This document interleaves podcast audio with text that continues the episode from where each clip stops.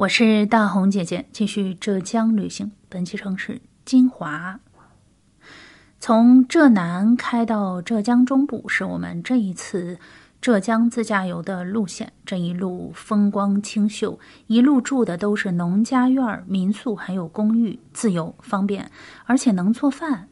但是到了金华，发现，哎呦，一个大城市，让我印象非常深刻、出乎意料的。就是意料之外的是，这个以火腿著名的城市，饭馆老板其实并不推荐我们吃火腿，而是另外两道除了金华别的地方都吃不到的正宗的金华菜，一道是金华筒骨包，一个是金华土肉圆。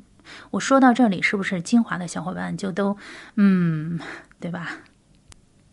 金华呢，地处浙江中部，这里的人的性格也很有一种承上启下的那种随和，以及说一不二，或者说它是一种世故。但是这种世故，这种会来事儿不让你拒绝，这个就挺神奇的一个事儿。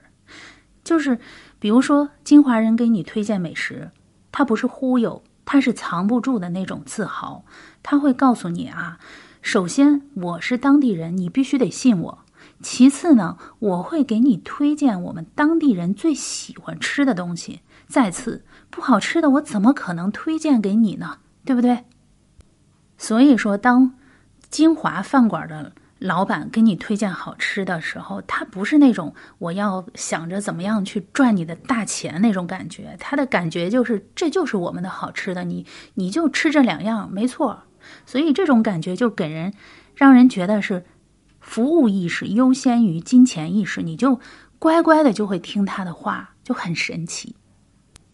首先，金华筒骨包，这个是金华市的地方菜啊，也是一道传统的名菜。它选用的是猪身上肥瘦最均匀的带肉的后腿骨，砂锅烹炖而成。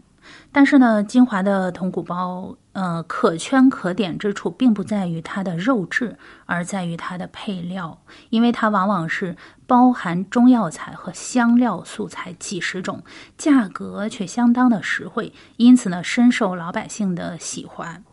金华铜鼓包是浙江各大美食节的常客，斩获奖项众多，根本数不清。所以说，在金华大大小小的馆子几乎都能够看到它的身影。在金华旅行，倒也不必去过分的追究到底是吃哪一家的铜骨包最正宗呢？这个根本不用想，因为这道菜早已经久经打磨，它就跟衢州的三头一掌是一样的，每个店做的都好吃，只是做法可能添加的配料略有差别这样子。但是无论金华铜骨包的任何一种做法，它的呃包中含有的都是。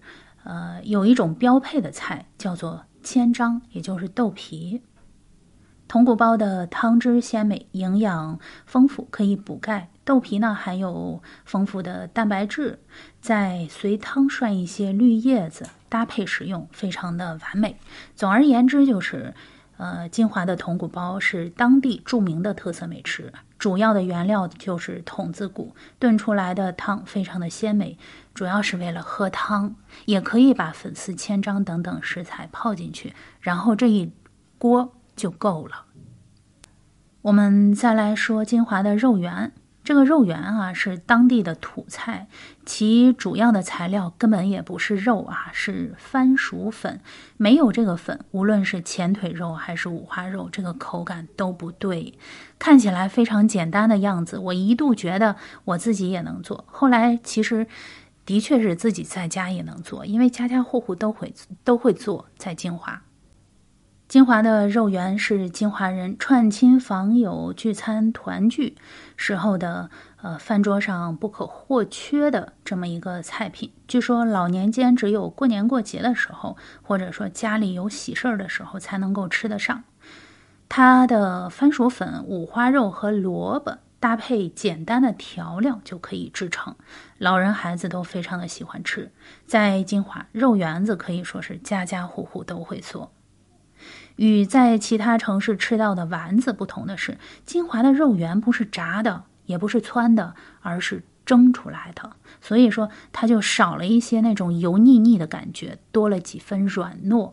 在金华旅行，饭桌上如果有这么一道菜的话，主食就可以省了，因为吃几个圆子就饱了。我们这一次其实仅仅是路过金华，先是吃了一顿晚饭，念念不忘。于是呢，第二天早上我们就没有舍得走，午餐吃够了才出发。另外呢，我发现金华的茄子非常的好吃，比在其他的地方吃到的茄子更香甜。而且呢，茄子似乎是每一个金华的菜馆的保留菜品。这里的茄子多是用红烧的方法制作。浓郁入味儿，不知道是不是当地的地道的茄子。还有一道菜叫做汤西葱花肉，它是发源于民间，沉淀非常的深厚，据说呢是很有故事的菜。此外呢，金华菜很少添加花里胡哨、虚头巴脑的东西，都是给老百姓吃的菜。我是大红姐姐，下期见。本期节目的图片和文字可以在我的同名微博查看，搜索“黑奏红”，奏是欠揍的奏。